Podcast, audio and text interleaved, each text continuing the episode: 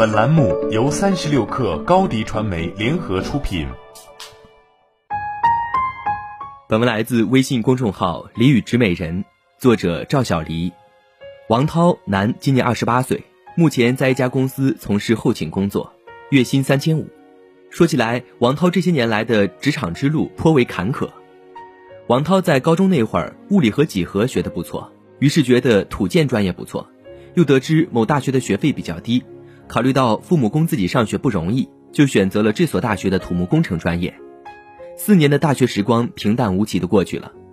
毕业那会儿，王涛通过校招来到一家建筑集团，王涛被分到了一个偏远地方的项目工地，做起了见习生，一干就是三年。项目结束后，王涛被调回了集团总部。想到被调回总部之后，王涛反而觉得不自在了。原来总部的人际关系相比之前复杂的多，他隐约觉得领导和同事似乎对自己很挑剔。因为一次冲突，王涛觉得忍无可忍，就辞去了这份工作。辞职后的王涛认为，与其做着一份受气的工作还赚不到什么钱，不如冲着赚钱做销售类的工作好了。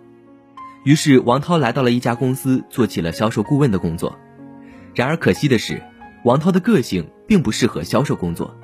压力大不说，关键也总不出单，这对于王涛的自信心来说，无疑是一个不小的打击。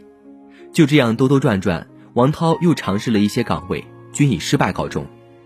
在过完二十八岁生日后，王涛突然意识到自己老大不小了，不能再这样晃晃悠悠了，还是决定重返建筑业，便来到一家装修公司做起了后勤工作。想想自己毕业后的六年来，没有任何积累不说，还干着一份毫无技术含量的工作，月薪更是低得可怜，这让他倍感焦灼。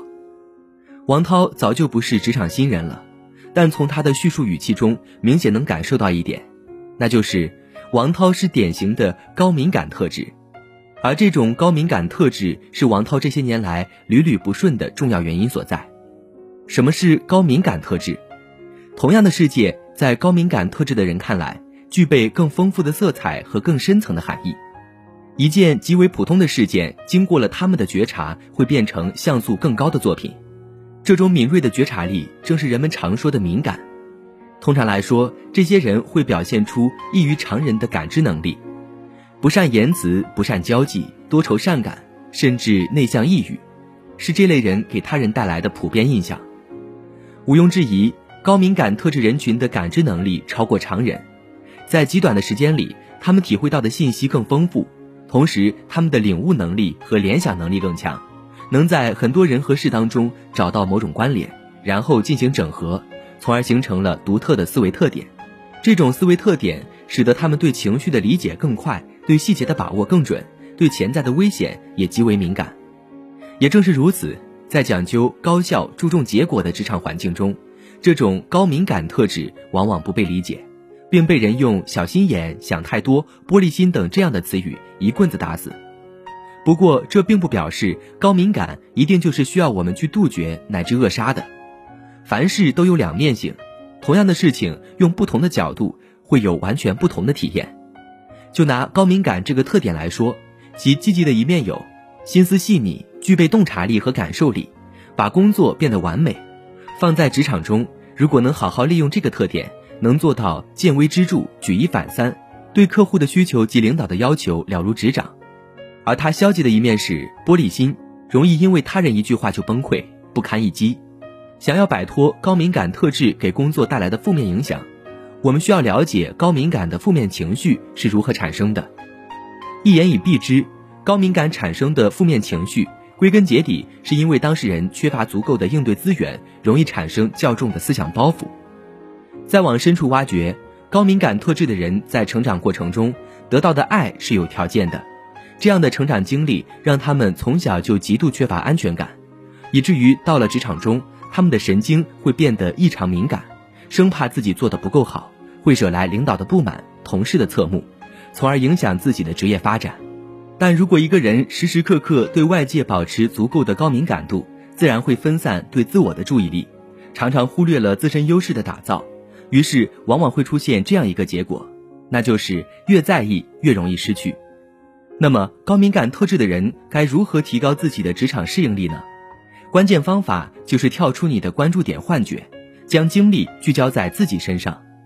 这个时候，你可以改变心态，面对新事物，不妨尝试一下，不要一开始就苛求自己尽善尽美，而是学会在过程中不断优化与改进。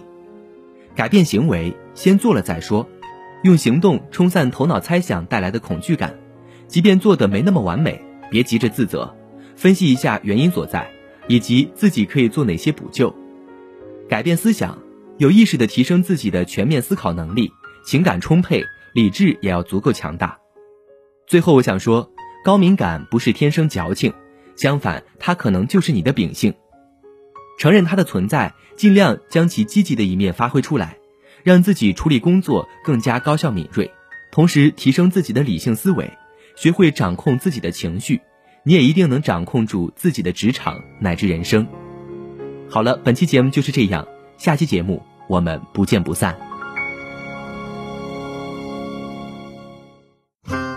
欢迎添加小小客微信 xs 三六 kr，加入三十六课粉丝群。高迪传媒为广大企业提供新媒体短视频代运营服务，商务合作请关注微信公众号高迪传媒。